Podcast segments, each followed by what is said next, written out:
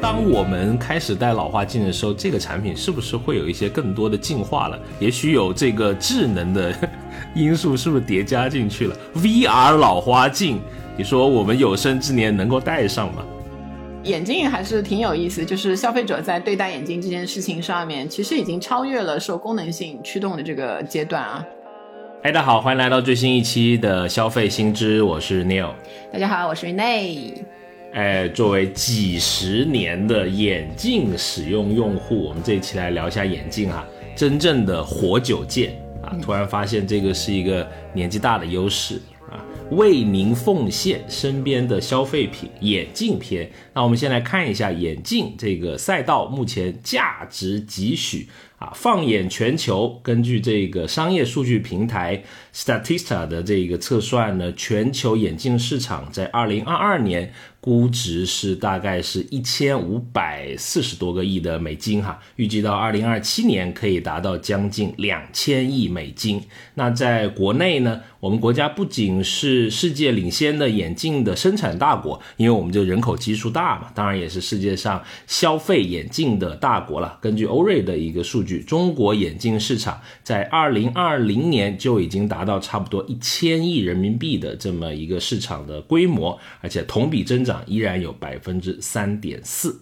眼镜就是大家在生活中日常可见，然后就大多数人其实也有使用的经验。然后我们看一些生，就是你在屏屏幕上面看到的一些名人啊、明星啊，其实好多人都是用眼镜作为自己的符号，对吧？我说几个，啊，比如说那个王家卫，对吧？眼镜，然后毛不易的眼镜，对吧？还有一些这个明星，就比如说像那个朱一龙，以前演演戏的时候，还有什么谭健次啊，很多人的眼镜扮相特别好看。啊！群众们就是我们那个粉丝们纷纷说，请把眼镜焊在脸上，就好像眼镜就成为了一个符号。所以整个来看呢，它既是一个这个消费品刚需，又成为了一种有符号价值的一个产品。然后我们去看看这个观言天下的这个资料啊，用产品的这个角度来分析眼镜呢，其实整个眼镜有几几个分类啊，比如说镜架。镜片、太阳镜和隐形眼镜，其中镜架和镜片呢都占到快百分之四十，然后就是太阳镜是占整体的百分之十三，隐形眼镜占的最少是百分之六，所以你看就是。整体来说，因为有镜架就有就有镜片嘛，就无镜片的眼镜还是这两年比较流行的这个纯装饰性的东西。所以这个呃有有镜片的眼镜是我们戴的其实最久的。就我本人来说，对吧？就是一个资深的近视，哎呀也没有什么光荣的。就是我在好像小学吧，小学高年级的时候就发现那个是就需要有一些矫正了嘛。第一次记得非常清楚的记得就是去医院检查，然后医生说，哎，这个小朋友。要配眼镜啦，然后就涂。点那个散瞳的药水，如果跟我一样有过经历的这个人，就能回忆起当时一片 就是情深深雨蒙蒙的那一段时间，整个世界看上去就是琼瑶剧那个雨夜的那个感觉。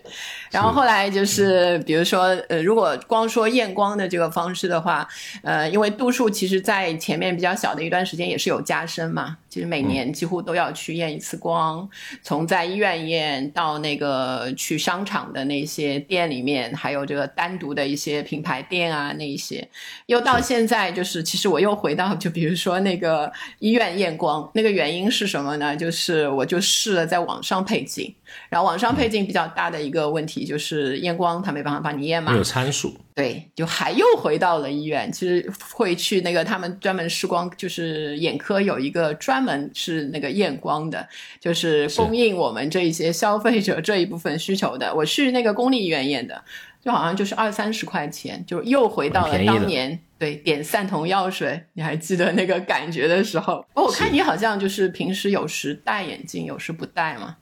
你是没有穿装饰？我是真近视。啊！哎呀，原来是为了装哦！我是轻近视。哦，有，还有轻近视，就轻奢一样的概念是吧？那个，就我的我的眼睛就呃很稳定，非常稳定啊，没有什么波动，没有像股票市场这样啊有牛熊，我都是非常稳定的。是价值投资的眼睛非常稳定，大概可能我。初中到现在就长了一百度左右吧，我的眼睛差不多两百度左右的，但我有些散光，所以我在一些特定的场景，比如说。呃，上课啊，然后开车啊，是要需要戴的，不然看那个红绿灯它是糊的。对对对对对。不过你说到那个特殊的场景，我要说一个我自己心酸的往事，就是一有一些特定场景里面真的不不能戴眼镜。就我有一次那个就是去那个桑拿游完泳去桑拿的时候，我就把我的眼镜戴上了。当时也不知道怎么想的，就可能怕踩到那个炭炉的。可能忘了，就是戴惯了嘛，是吧？嗯。看我给你台阶下，哎哎哎，对对对对，就后来你知道，就大家不要学我，就是你出来之后就会发现眼睛糊了，真坏。当时对我以为我的世界朦胧了，原来是我的镜片糊了，因为去高温的地方，这些镜片其实是不耐高温的。所以一定要注意，而且就是，呃，我看到啊，就是像烧烤的时候，你去接近那个那个高温的那一些烤烤箱、烤炉的时候啊，也不要戴隐形眼镜或者是那个镜，就是那些镜片的眼镜，会比较危险，就都是遇热容易出事。是隐形眼镜说，其实我戴不了隐形眼镜，因为眼眼睛那个真的有点小，塞不进去。哎呀，不会啦，不会啦，看起来很大哎，哎呦，好假！好，谢谢你这个温柔的谎言 啊，确实是啊，所以说，哎，你戴隐形眼镜现在是怎么一个操作？就我其实平时如果出门还是会比较多戴隐形眼镜嘛，就是感觉好像形象上啊会那个一点。然后我现在就是以前是在店里可能配框架的时候会买一些那个隐形眼镜嘛，然后以前是比如一开始是年抛的，然后后来变成月抛呀、周抛，现在是固定的戴一些日抛，因为比较卫生啊什么的。呃，当然就是花的钱也越来越多，就如果你算那个成本的话，会越来越高。所以在这方面，感觉还是不会算那个价钱。就油如果好的，就尽量买好的那那那种那个想法嘛。然后还有一个就是配配那个作为配饰的话，我会那个有不同的太阳镜。就是有时候夏天的时候，或者也不一定夏天吧，有太阳的时候出门的时候，哎，就感觉那个呃不同的衣服应该有一些比较夸张一点的啊，可以感觉你穿的比较素的时候可以戴。然后如果开车的话，就会不讲究那个样子。就是用那个偏光镜，对我其实有一个可以跟你分享一下，我一直买一家的，就是那个 Polaroid，就是宝丽来，就是也有那个嗯照相那一些那个那个的那个公司嘛，它是那个偏光镜的那个发明的那个公司，所以其实它的镜挺便宜的，我感觉。后来不知道为什么这么便宜，跟其他的比，但是真的很好。然后它便宜的另外一个好处，因为这种眼镜特别容易丢。然后丢完，你可以立刻就是上网买一副一模一样的，就是不会有任何的心理负担。是我我也是会常丢一副眼镜在在车里面，比如太阳太大就拿出来戴一下。是。然后太阳眼镜那个，如果你选那种墨墨黑的，你知道有一种太阳眼镜是很黑很黑。墨墨黑是什么？大饼那种眼镜，这种样子。就有一次我跟我朋友，就还蛮好笑，就是开车嘛，然后突然下一个地库，就外面是大太阳那种状况，他就戴了那个墨墨黑的那个那个墨镜嘛，然后他下到那下面，他就突然。开得非常慢，就突然从那个比如说五十码减到一个龟形的速度，然后我就不解的问 我说怎么了？怎么这么慢？前面没有车啊，前面都是车位。他说真的吗？里面怎么伸手不见五指的？然后我看了一下他，我说要不你把你的墨镜摘了试试？就是那那种墨墨黑的墨镜，其实对那种突然到暗的地方可能会有点适应不好。这个给大家一个那个参考。是，所以汪家卫是不是也是这样子的？他那个可能 有过特我都没见过他脱眼镜的样子。哎，我我他有有过，但是确实啊，不如他戴上墨镜王的那个感觉，就是 icon 的那个感觉。对，是的。不过现在有一些近视眼镜，它是可以变色的嘛，就是太阳有的时候它会变成墨镜的这个这个样子啊。是。所以就是作为一个资深的眼镜的消费者嘛，我自己的总体的感觉啊，就不管是验光的方式啊，买镜的方式，就总体上我感觉整个的价格是从原来的呃无法选择的一些高，因为你很难去比较，到后来有了网络之后呢，就开始变得比较的你可以选择了。因为我们看那个眼镜的那个实体店卖镜的这个价格的构成嘛，一般是镜架、镜片和呃选架选片的一对一服务，然后加上验。验光加工，然后一些调整、一些售后的这些服务，然后再加上它的那个房租，然后线上配镜的价格呢，基本上就是镜架、镜片，还有你自带的就自己去验光的那些数据来加工。因为店面人力这些成本大量的减少，所以线上的眼镜的售价呢，你就会看到是非常明显的低于这个实体店。包括这种屈光度固定的隐形眼镜，还有太阳眼镜这些产品，也是产生了一些很大的冲击。嗯，确实，比如说之前可能，呃，老百姓我们去买眼镜的时候，就是去一些呃，像你说的医院里面做配镜，对吧？还有各种的各大的呃附近的眼镜店，或者一些知名的这种啊连锁店，比如说大家耳熟能详的，类似什么宝岛眼镜啊，比如说上海的什么无良才眼镜啊，什么大光明眼镜啊，对吧？这种都是很多年的。呃，一些一些老牌子了，然后突然你发现现在在网络上面，特别是如果你打开美团，有很多那种百元店啊，甚至几十块钱，对吧？就是你拼个团也能够去配一个眼镜，已经不敢相信这个价格。哎，当然，如果你认识到丹阳这个神奇的地方，你就知道原来眼镜，哎，这个价格其实真的可以往下再探一探。对对。当然，现在眼镜跟衣服一样，也有快时尚，对吧？比如说我最近几年都在戴一个牌子，叫这个 Jeans，我不知道是不是这样发音啊，是一个日本的一个品牌，几百块钱吧，五六百，贵一点的千元左右。哦，美团才一百。因为我的眼镜不会戴坏，一般是被我做坏的啊。这个真情实感，本人至少做坏过三副眼镜以上。对对。因为我很喜欢在那个后面的口袋那个放东西，不小心就会做坏掉啊。就从那个从根本上解决问题，可能还是要健身，对吧？那个。我不是说你胖，我是说你那样伸手会灵活一点。哎，从根本上解决问题，要多买有侧带的裤子。你感觉又为你的消费找了一个新的出口啊？可以，可以，高手。是。当然，快时尚还很多品牌，比如说木九十，对吧？在商场里面大家看过，对还还会看到很多，哎，我都忘了，就是它很多，反正都是英文字母组合在一起的，叫 LOHO 吗？还是什么？好几个。呃，也是跟这个镜子差不多的，几百块钱，包含镜架加镜片，哎，就能在商场啊，你购物的时候就能够买到，而且配镜的速度非常快，就是你可能逛一下半个小时、一个小时左右，哎，就能拿到一副新眼镜。是，所以实际上对那个近视在比较轻度的，然后又没有特别严重的散光啊，那个不复杂的那个消费者来说，他其实现在可以用非常便宜的价格把它作为一个快时尚的一个零件，对吗？不停的在更换。就我以前还甚至在那个其他地方的优衣库看到他有卖那个太阳镜啊，那些眼镜类的那个饰品，也有一些快时尚的品牌都有，所以真的是啊。从以前好像买一个眼镜，好像还挺，因为要要考虑它给你带来的书卷气，对吧？还有那那一个整个矫正视力的这个作用，感觉是一件很慎重的事。现在逛个街，对吧？听说你就是逛街的时候就买过很多副那个眼镜，所以是一个快决策的一个方向。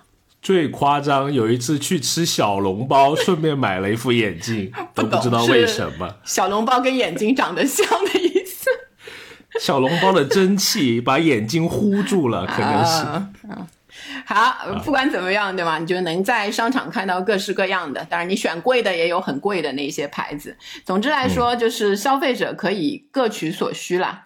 我们看到那个谷仓新国货研究院有一个报告啊，就是眼镜的零售行业的毛利率是百分之七十。当然，这个是供参考的这个数据啊。那个不算其他的成本呢，一副普通眼镜的出厂的价钱大概三十块钱左右。钛合金眼镜的出厂价大概是一百块千左右，但是在那个终端的眼镜店，普通眼镜的售价就会在三百到五百，钛合金要在一千元以上，所以基本上你可以看啊，好像涨了那个百分之一千，这样。嗯，然后呃，我们看到国内有一个首家上市的眼镜的公司叫博士眼镜，根据它二零二一年它这个季度的财报显示呢，前三季度平均的毛利是超过百分之六十的，啊，二零二零年的毛利更是接近了啊百分之七十，所以说看起来眼镜还是一个挺赚钱的生意。当然，现在很多网络配镜，包括刚才说的这种百元店的流行，也在一定程度上冲击了这个原来啊大家已经做好的蛋糕，会有一些新的趋势。就你刚才说到的那个丹阳嘛，实际上中国就不同的地方还有几个那个眼镜制造商分布比较集中的，就像那个广东的东莞、深圳，然后福建的厦门、浙江的温州，还有这个丹阳、江苏的丹阳这四个地方。如果我们在我我在上海嘛，如果去上海，上海也有一些眼镜城，以前也挺贵的，然后大家都想不到去那里配镜。后来我记得可能在那个前几年开始。就在大众点评啊，一些网站，你可以找到他们的店铺下面有一些那个到店优惠啊什么之类的，就是。像你刚才提的那个百元或者几百块就能给你什么嗯一个镜架，一个一个那个好一点的镜片啊，什么什么什么那一些，所以整个这个丹阳的话就是全国知名的眼镜之乡。我看了一下数据啊，就在那里从事眼镜产业和相关配套的工贸企业有一千六百多家，整体从业人员是五万家，年产镜架有多少？有一亿多副，蛮吓人的，占全国的三分之一。然后镜片是四亿多副，占全国的百分之七十五，世界的百分之四十。对，然后在这个进口眼镜里面呢，意大利是我们国家一个主要的贸易国哈。那呃，随随着这个全球化贸易的这个不断的加深。我我们国家对进口眼镜，它征收的关税率也是不断的下降的。二零二一年这一方面的呃关税率呢，下降到了百分之七。哦，所以相对来说。应该看到它稍微有一点那个下降了，对吗？因为我也不太买那个经常购买那个奢侈眼镜的，你有应该有感觉到是吧？我是几百元眼镜的，注意，我是吃个包子买眼镜的，请注意 啊！好好，那我们都仰望一下那个奢侈品眼镜的价格，其实是价奢侈品眼镜的价格总体是在上升的。其实你还能看到很多天价的，就我最近看到那个 Tiffany 出了那个带钻的太阳眼镜，好像也是几万。万的那一种，然后嗯，当然奢侈品如果不算的话，有功能性的，其实还有一个，其实已经跟奢侈品价格差不多的，就是小朋友们现在经常在定制的那个 OK 镜，它其实也是眼镜里面的一个，你知道比较不便宜，不便宜，单价非常非常高，而且它是因为一个长期的一个消费的一个一个眼镜的类型。是它跟这个牙齿一样，比如牙齿有那个隐适美什么的，你要戴好多副啊，花大几万块钱才可以。有些 OK 镜都说要戴到十八岁，对，很夸张的，对吧？然后人均消费可能从大几万到十万左右啊，都都会有。是，当然这方面国产的产品在这几年呃也开始变得这个质量越来越好了，会比那个呃国外的品牌。要便宜一些啊，相对来说要便宜一些。比如说，呃，可能美国的品牌可能要一万五六左右一副，但国内能够做到八千到一万块钱一副。呃，当然了，这个是一个要持续戴的东西，你的总价加起来还是挺贵的。眼睛和牙齿感觉是人类器官里面比较贵的东西。对对对。所以就是现在有小朋友的这个父母的压力觉得非常重，就除了这个学业上，还有只要你搭上了就是整牙跟那个矫正视力这两件事，其实每年的这个支出啊，就揭开了家庭支出那个为什么这么高的这个谜。有这些东西加进去，确实是一一笔不小的那个是那个支出了。上个星期带小朋友去整牙齿，真的要花几万块钱啊！改期可以聊一聊牙齿的故事。好好好，这位朋友先花着啊，积累一些素材。好，然后我们看啊，除了这个价格上的这一个趋势之外呢，另外还有一个。更换眼镜周期的趋势，在消费者这一端呢，也是呈现出了逐渐缩短的趋势。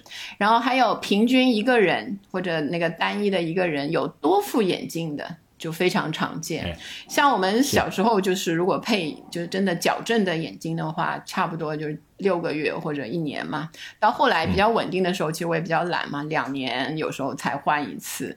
哎，到后到最近的几年，就感觉有一点不一样了。开始那个好像频率啊频次变得变得快了，看了一下数据，就说眼镜消费者平均购换和新购入眼镜镜片的频率是一点三年每次，就是差不多在一年多一点点的时间就会换，所以有九成的消费者呢会选在两年内更换眼镜。而且像刚刚说的，因为开在商场里面的店，对吧？立等可取，你的时间上是更加方便的，而且还多了很多这种随机消费的呃场景。没错，然后包括因为我线上的那一些眼镜的平台，就我看到的有好好几个做的比较大的，感觉上好像还是比较。愿意信任的，因为他已经做很多年。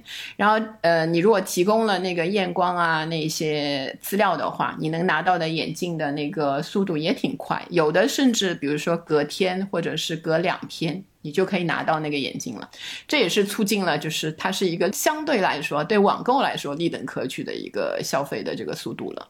是，哎，某方面来说，我觉得眼镜还是一个很有趣的消费品啊，就不只只是功能性，现在开始叠加更多的 buff 在它的身面对吧？比如说我们刚刚讲的这个时尚的这种感觉哈，那还有有一些厂商开始尝试叠加智能啊这个因素啊。让一些理工男也有机会花大价钱了。对，理工男的那个眼镜其实就是一个可穿戴设备嘛，可穿戴智能设备，披着眼镜的外壳的数码产品。一听数码产品，理工男的眼睛亮了。对我不能这样讲，应该是为喜欢数码产品的男生女生都提供了一个啊这个消费升级的机会。对对对对。好，既然这么热情，来介绍一下最近这一方面有一些什么样的新数据、新趋势啊？就是 VR 嘛，我们之前也有聊过，大家又开始啊，可能是元宇宙啊这些乱七八糟的概念开始起来，大家觉得可能 VR 是一个元宇宙最啊直接的这个入口嘛？啊，据这个数据的统计啊，二零二零年全球。VR 或者 AR 的市场的规模啊，约为九百亿的人民币，其中 VR 虚拟现实是六百二十亿，AR 叫增强现实是两百二十亿元哈。预计他们很乐观，在二零二四年这个产值会达到五千亿。可以可以，又是一个千亿冲向万亿的一个市场。是，而且我们本来就是一个制造的嗯大国嘛，啊啊，其中在看到在三月份的时候，有一个叫潮电智库，它发布了一个全球智能眼镜品牌的五十强啊，我们从这个榜单上看出呢，来自中国的厂家就占比全球超过了七成。然后其实排下来才到美国、日本、韩国，那大部分的这个生产智能眼镜的工厂都来自中国。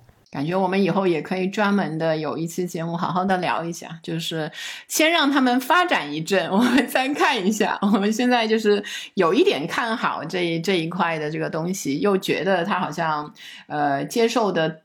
人群还是在一些特定的人群当中没有达到一个大众化的一个阶段，希望他们就是先覆盖更多的人群，我们就拿它可以当一个日常的消费品来聊一聊。是欢迎各大厂商给我们寄智能眼镜啊，我们小小的摸一下产品，测试一下。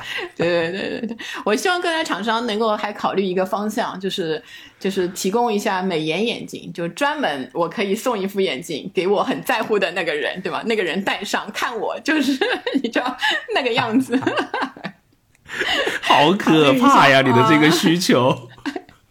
什么代表了很多人的心声啊！好，我们再来往后往后，我们讲一下那个呃产品在作为这个眼镜的消费当中呢，它其实本身有一些消费的特点，尤其在最近几年有一些特点的那个走向会更加强烈一些。嗯，比如说第一个就是那个功能性的走向啊。就是矫正视力嘛，这个是眼镜最初被那个发明出来的这一个作用。呃，分享一个数据，不知道大家有没有关注到中国的这个近视人口大概有多少？就是最新的这个统计，中国的近视人口有七亿。约占世界的一半。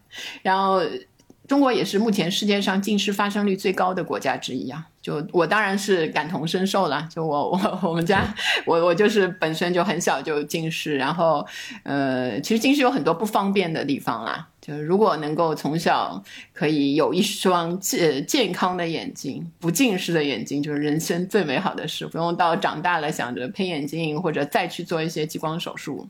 嗯。特别是在疫情开始之后，很多的小朋友开始接触这个网课。我自己的家庭的经历就是，我觉得对小孩的视力确实是有一定的这个影响的。我儿子的他的这个，他们医院叫什么视力储备啊，啊就是掉的还挺厉害的。对啊，我看到国家卫健委有一个数据的统计，他说，二零二零年我们国家儿童青少年总体的近视率已经超过了百分之五十。就是意味着有一半的小朋友是眼睛上是近视的。对，现在你如果课堂上面看，有时候那个课堂上的那一些照片嘛，就是拍的视频啊什么，全都戴着眼镜，小朋友们。就几乎就很少那个不戴眼镜的小孩了，而且根据相关的这个资料的显示呢，其实国外的这个近视率要是好于我们国家的，比如说美国青少年的近视率是百分之二十五，德国一直是在百分之十五以下，可能他有更多的这个户外的这个时间嘛，可能我们对课业的这种追求啊，本来就是亚洲人、中国人我们一贯的，对吧？觉得多读书，可能在于眼睛的保护。啊，我们的父辈其实也没有给特别多这个好的这个建议啊。对，看看我们两个戴着眼镜互看一下，确实也给不了什么建议，就是。然后我内心居然说我是亲近视，你是 稍微多一点。不要这样，都已经堕落了，还分什么那个？就真的就是这是一个非常非常那个良心的忠告，好好保护眼睛，对吧？从越年轻开始越好。是的，特别是现在有这个网课的情况下，可能还是得这个呃劳逸结合，对吧？让眼睛要适当的进行一些放松。网上有非常多的现在的一些科普的资料，那特别是家长的朋友应该去稍微学一下，就如何保护好孩子的眼睛啊！不光是后面花钱花的多，其实挺遭罪的。比如有时候眼眼睛不见了，开车非常慌，因为都是糊的。是是，所以像我们那个近视比较重的人嘛，其实都有一个那个。备用眼镜的概念，其实我好多地方就是放了另外的一副眼镜，就是怕，真的很怕那个时候没有。就是像最近疫情期间，我有一个朋友就是眼镜坏了，他现在就很那个，因为很多小区封闭的关系嘛，他就没办法出去那个配眼镜，然后也没办法那个网上订，所以他现在就是省着点用自己的隐形眼镜，要不然真的很难过活。对。哎，我说回那个家长的那个感觉啊，所以就是你是已经参考了很多资料嘛，你自己去买那个给那个孩子买这一类，不知道开不开始买这个眼镜这一类东西了？有什么那个你挑的时候会不会有一些那个新的考虑的因素啊之类的？是，就因为我跟我老婆我们都戴眼镜，对吧？我们要做好一个最坏的打算，就是儿子可能大概率他也要戴眼镜，家族的遗传可能他这个得。哎呀，不好意思，可能它的延续上，所以也会关注一些小朋友戴眼镜，可能将来他要消费啊的一些资讯吧。比如我看到这个自研咨询的有一个报告啊，他说现在的中国的家长啊，给子女购买眼镜的时候，主要考虑三个因素。第一个呢，就现在很火的一个概念，叫做防蓝光啊。这个概念呢，我有点摇摆啊，在信与不信之间，反正 不停摇摆。我也是啊，我也是，因为成年人这里也是一个你知道非常流量型的概念，什么眼镜都会搭上这一个概念。是，但看起来这个概念已经成为一个基础要素了，好像贵一些的镜片都提供啊这个功能。嗯，对，就是你相信吗？你愿意为它付多少溢价？对，就看这个到时候是花几百块还是几千块钱的一个事情了。那第二个因素呢？它这里叫做近视防控功能啊，找了一下 认识的朋友咨询了一下，说就是叫做类似有什么渐进多焦镜啊，就是可以变焦的。对对对，防止度数加深，就那一些功能。对对，阿老师就比较懂得自然懂啊，你对孩子要在。我我多努力。不过可能你倒还还没有近视，所以还不太啊，恭喜恭喜。啊，那第三一个呢，就是一个很核心的功能呢，就是舒适度和清晰度啊，要配一个度数 OK 的眼镜啊，这样子也能够一定程度上防止这个近视的加深啊。当然，我觉得在这个网课时代啊，给家长真的提出了好多新的这个挑战啊，就是怎么使用网络，怎么使用这个电子设备，该用多少时间，对吧？特别是。第一次做为人父母嘛，就是第一次做爸爸，要有时候要原谅一下，有点严重了，严重了。如果你听到这里，请原谅我。嗯，当然我自己也跟小孩我们有过不少的这个争执了啊，确实也是在这个争吵中边学边调整吧，慢慢也摸索出来一套。呃，这个家里面小朋友使用电子设备的一些规矩吧，比如说，你可以给 iPad 设置一些这个使用时间啊，因为它本身就有一个屏幕时间的这个限制嘛，对吧？大家都不用吵了啊，这个系统大概率不会骗人，我按照那那个来啊，也是慢慢慢慢，然后哎，现在。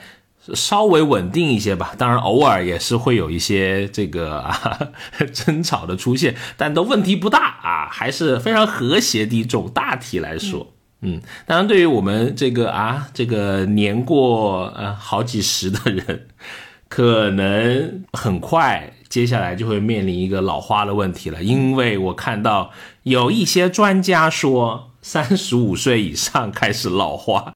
不知真假，看起来有点可怕。所以你看，就是你刚才提到的那三个要素嘛，比如说防蓝光舒缓、那个近视的防控，还有那个就是把近视防控改成老花防控，还有就是舒适度、清晰度，同样也是这个成人去购买镜镜片的时候对功能的一些要求。你刚才说的这个渐进多焦，在成人的渐进眼镜市场里面，这个需求其实也是在扩大的。还有包括就是我俩都已经那个要考虑的这个老花的可能性。就是老花镜，我我以前想不到这么快就发生在自己年轻的身体上。我以前甚至有一个就错误的一个观念啊，因为我近视，比如说比较深一点，比你深一些，然后我到那个四五百度。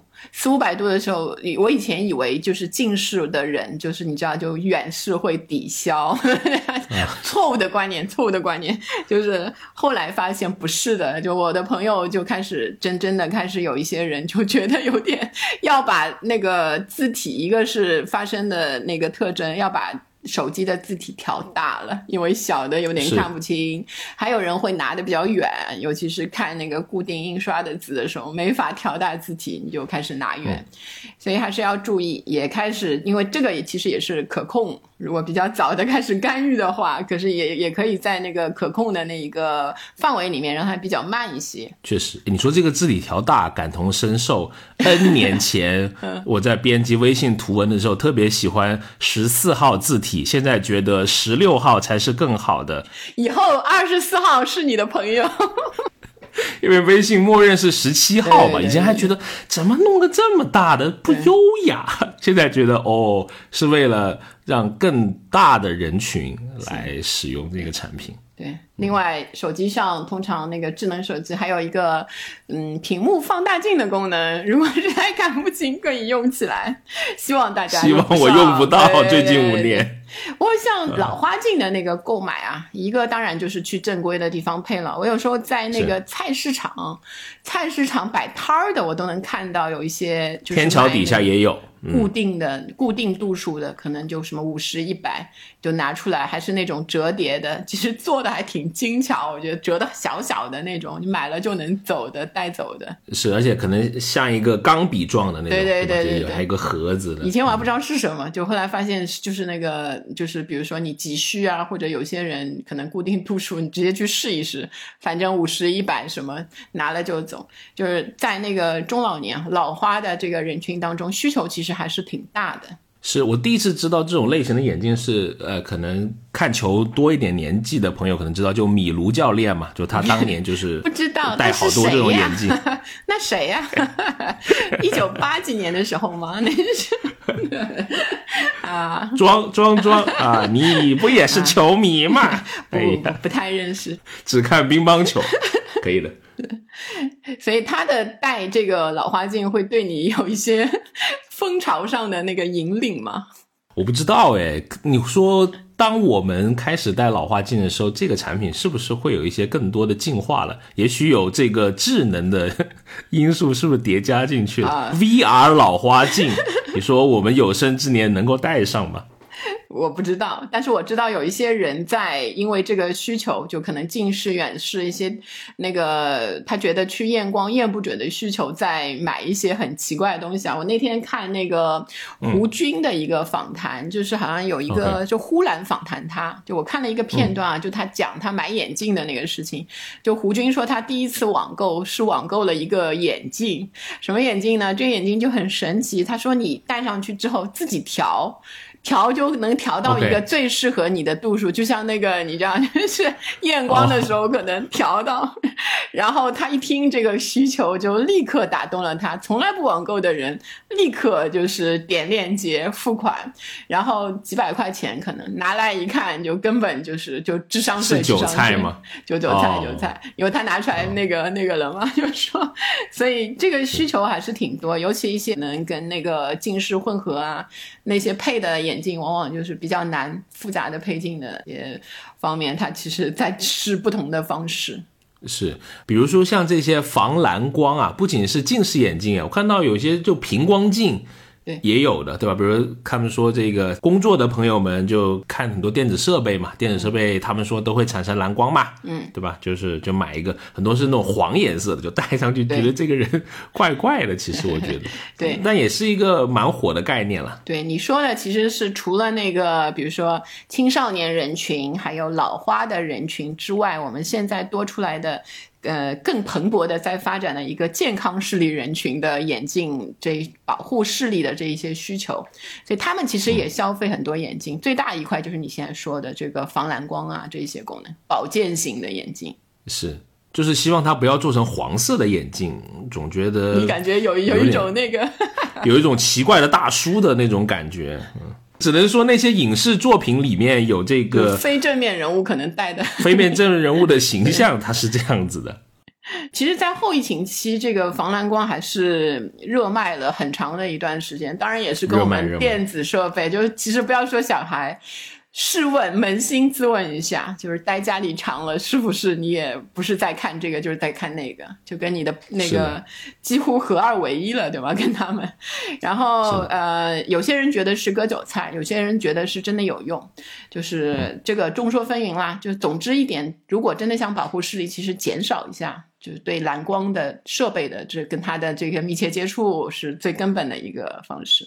是，那还有太阳眼镜了，对吧？对，就是视力正常人他也需要戴，甚至你跟我讲过一个什么眼部防晒啊，这种功能。你经常那个不戴眼镜的去晒的话，其实你这个也会被晒伤嘛，什么黄斑变性啊，那一些也是因为这一些可能会产生的一些那个后续的问题，尤其是大家。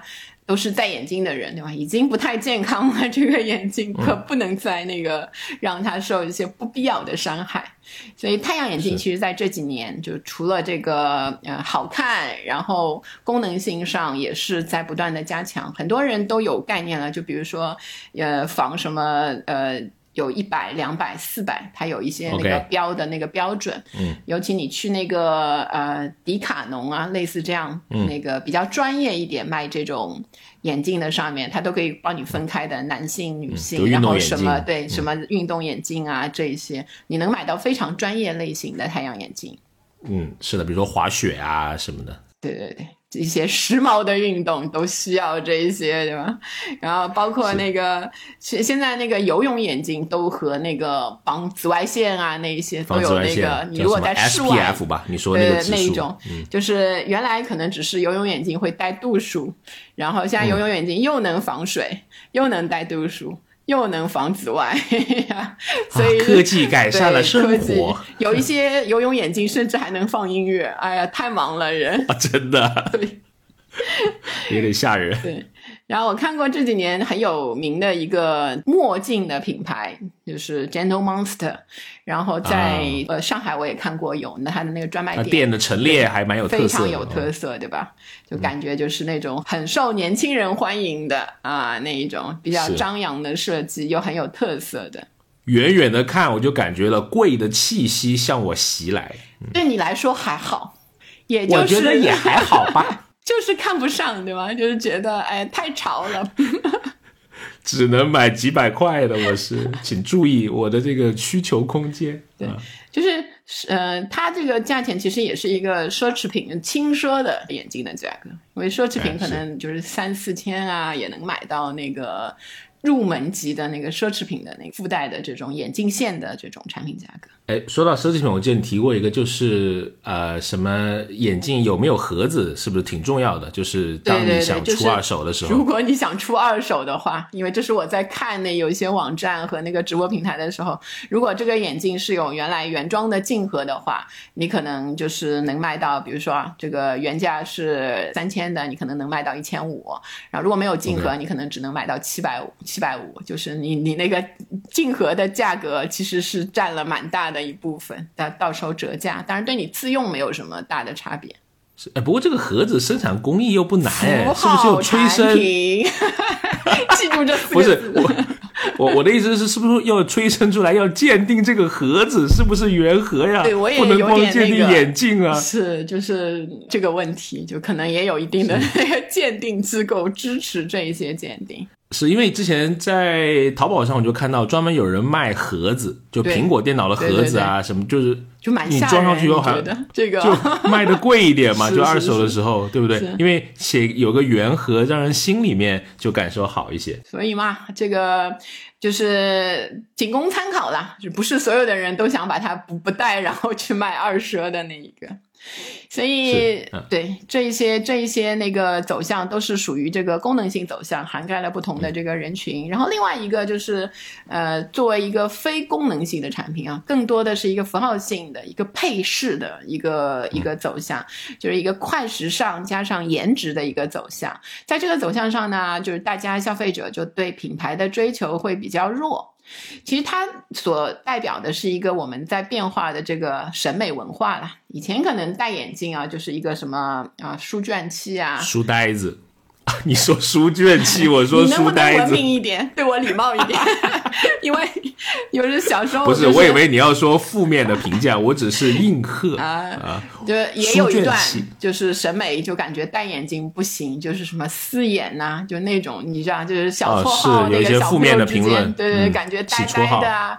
你是一个 nerd 啊，这种这种感觉 就是非常的那个多。但现在你看，就是像呃，尤其男明星嘛，男明星还评选过什么眼镜杀男神，就比如说一些年轻的男明星啊，什么杨洋啊、肖战啊、王俊凯啊、啊邓某某啊，那个都会都不能说名字了。说名字。啊，不，就是眼眼镜杀的男神，而且他们也分别代言了不同的那个眼镜品牌，所以很多的男爱豆，你看啊，只要出一个什么金边眼镜的一个一个照片儿啊，第二天的热搜就会有叉叉的金边眼镜造型，又要把眼镜焊在他的脸上，他的脸上好忙啊，就类似这种。是女生好像好一点，就金边眼镜少一点。那女生那个很多在机场被拍到的图都会戴那个没有镜片的黑框眼镜，就是就一戴这个就说它是素颜。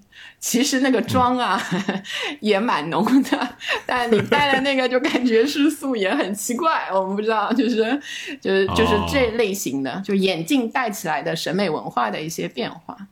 所以相对来说，就是素颜神镜就很流行嘛。大黑框加上无镜片的眼镜，嗯，最好再戴一个黑色的口罩。本来就感觉好像戴口罩，不要看到我，就是 不看我不行，就是那种感觉。哎，但我们这里要传达一个那个比较科学的一个信息。二零一九年十二月三十一号呢，我们其实就有一个眼镜架通用要求和试验方法，就你可以把它当做那个配饰，但是从今年的一月一号起，这个就实施了，它还是要符合一些呃功能上的一些要求，就不能对那个嗯健康啊之类的造成一些伤害，所以这个国家是有一定的那个法规在在约束这一个商品。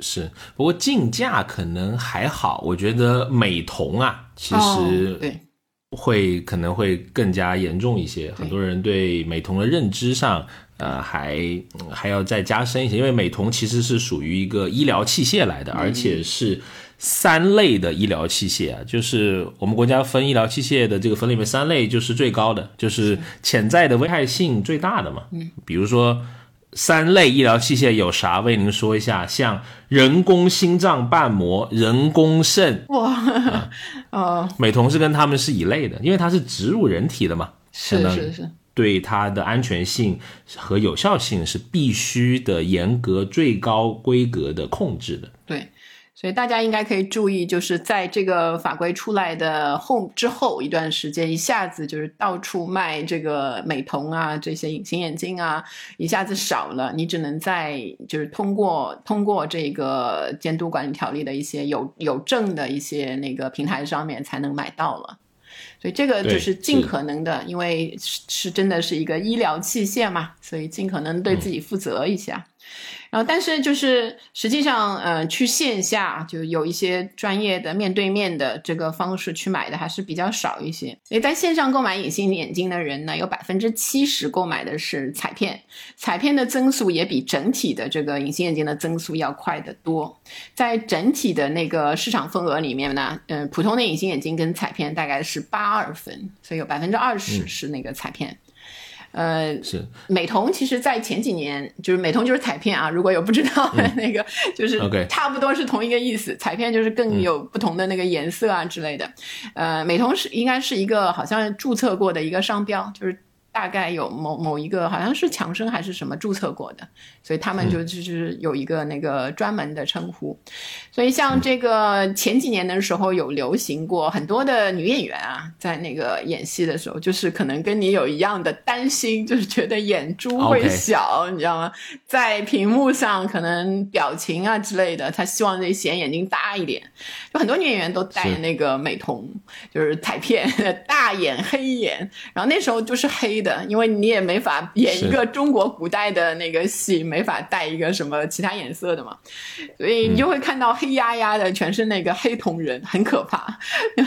然后到现在一下就是这个风潮一下子过去了。就你可以看到现在，但有一些片子持续的播放，就比如说像《步步惊心》还是什么，里面那个年代拍的时候，你现在看你就看里面有一个女演员戴的特别的夸张，就到现在她经常会被人拿出来讨论一下。他说这人是谁，就会说是那个戏里面那个戴美瞳的那个女演员。你看审美的那个过程也是 对，非常的非常的有意思。可能几年甚至一两年，他就一潮就过去了。所以，像我们现在的话，疫情之后大家都开始戴口罩了，所以眼睛是露在外面的。然后呢，这个眼部的那一些装饰其实变得挺重要的。哎，眼妆的增长是挺。对对对，很多人还是会把那个这种彩片啊，但现在就不流行那种同人的那个直径特别大的，就正常的那个，但是会有一点颜色的颜色，作为一个必须的眼部化妆的一部分，所以它就真的是成为了一个美妆产品。是就跟染发一样，对吧？就可能要追求一些个性化。对，所以现在你看，嗯，除了那个呃本身有近视的嘛，它带有度数的这个美瞳，但原来不戴隐形眼镜的这个健康的爱美的人群，就不管男生女生啊，他们都想要让眼睛啊更亮一点，然后显得特别一点的时候，所以无度数的这一些彩片，就是会受到这些没有矫正需求的这些人群去买。是，而且呃，眼镜作为一个外露的产品，对吧？就是大概率别人都会看到的这个产品，它是可以成为符号的消费的。是，特别是刚我们聊的奢侈品，其实，在奢侈品里面，眼镜是一个相对来说价格比较低的这个入门级的单品吧。是。那对于那些想把奢侈品作为社交货币的初级啊奢侈品的消费者来说呢，眼镜是他们觉得很好的一个性价比更高的这么一个选择。嗯。就大家如果注意的话，就去看一看眼镜的镜腿上，就一般大家都会把那个 logo，就是商家品牌商都会把 logo 露出来，或大或小的烙在那上面，就是还是能看到这一个的。所以你看那个眼镜，就是相比，嗯，比如说彩美妆产品，对吧？你用了也很难说我这个用的是 Dior 还是什么。但我买一个 Dior 的眼镜，你还是能在隔壁一看，哎，凑近一看就能看到的。所以它在人脸上就。大概会占据一半的左右的面积嘛，就是这个，然后又有很高的这个辨识度，还有造型的功能，然后相比另外的两个这个奢侈品的这个入门的敲门砖的产品，包啊，还有这个鞋呀来说，它就更便宜。如果比如说拿一些嗯比较平均价格的那一些奢侈品来说，包通常你可能是呃八九千一万你可以买一个，但是眼镜可能便宜的可能两三千你就可以买到一个，相对。对于这个来说，相对于这个价格来说是，呃，均价较低，性价比较高。是，所以说很多奢侈品眼镜就开始扩大它这种产品线嘛，对吧？就做一些不同的太阳眼镜啊，也有可能也是年轻人的第一件奢侈品。是是，所以男生的话有没有什么那个特别会喜欢的那种给你们种草的那个男性形象或、明星形象？是我的点蛮怪的，你要想象我是一个吃包子也会不小心买眼镜的人，就是 后来被厨师安利了是吗？戴这个眼镜能捏更好看的包子，然后我会被一些名人种草了，特别是一些运动类、运动领域的，因为可能会经常看这方面的资讯嘛，不意外啊，不意外，毕竟也是米卢嘛，那个。对啊，哎那，比如说野欧是一个足球教练啊，比如比这个米卢先生要年轻很多啊，是叫做克洛普，那个人送外号渣叔啊，不是说他人渣，是因为他的胡子很多，胡渣叔 啊，明白了，胡渣叔。啊，以前很因为我蛮喜欢多特蒙德有段时间啊，他也待过利物浦，也是一个非常有个性的教练啊，很喜欢。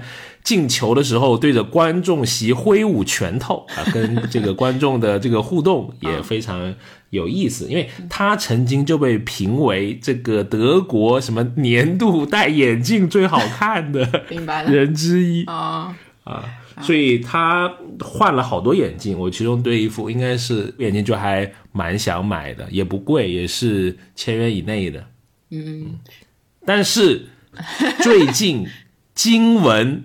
他做了近视手术，什么不戴眼镜了？这里配一个晴天霹雳的那个防了。嗯，但他还可以进入那个什么不带度数的那些镜框人群。开始给我种草这个呃墨镜了，可能。所以虽然心已经碎了，但如果他后来又戴了一个就是很帅气的太阳镜，你会考虑吗？我不知道。一个没有原则的人 啊，消费者就像你这样的好，好的，所以对你说男生嘛，女生这方面有什么一些消费特点？好像有时候还是会看谁戴的好看，哪个明星戴的好看，对吗？然后我喜欢那个明星，娱乐明星还是对考虑一下。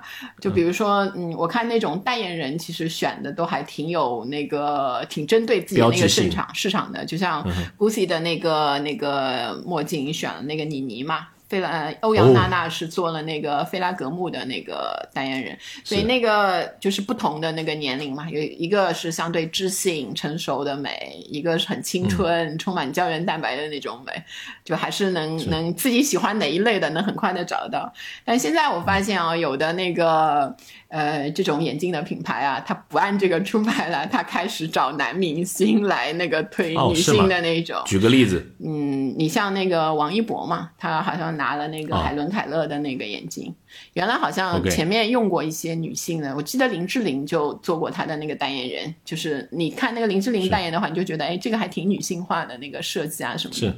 然后现在可能他要吸引就是多多元的那个那个消费者吧。所以可能王一博也能带很多的那个女性的那个粉丝的这些流量，所以就是。那个品牌的那个选择，还有的他们会选那个多代言人的那个方式，就针对不同的那个消费群，一个也别落下。万一一个塌了，另外一个又你说到了另外一个，对对对，现在安全系数也算是买保险的那一种形式，都是至少两个代言人，对吧？那个 是，所以现在又开始吹什么呃，开始推这个什么虚拟偶像嘛，是吧？永不塌房。这个。我感觉啊，有点是，可能是，但那个眼镜嘛，你总还是希望是一个真人来戴，因为眼镜这个东西，你说一个一个那个元宇宙的人，他会有那个近视的烦恼吗？我是觉得有一点那个荒谬的，可能要做出来，这样这个多样性才能玩起来呀。可能是，可能是，对吧？对，吸引一些，比如说可能享受啊，比如说一一天里面享受两天的近视啊，两天的散光，再来两天的正常，再戴一天美瞳，这个人生啊，对对对，再戴一天美瞳，让你觉得人生丰富多彩，可能是这样。所以眼镜还是挺有意思，就是消费者在对待眼镜这件事情上面，其实已经超越了受功能性驱动的这个阶段啊。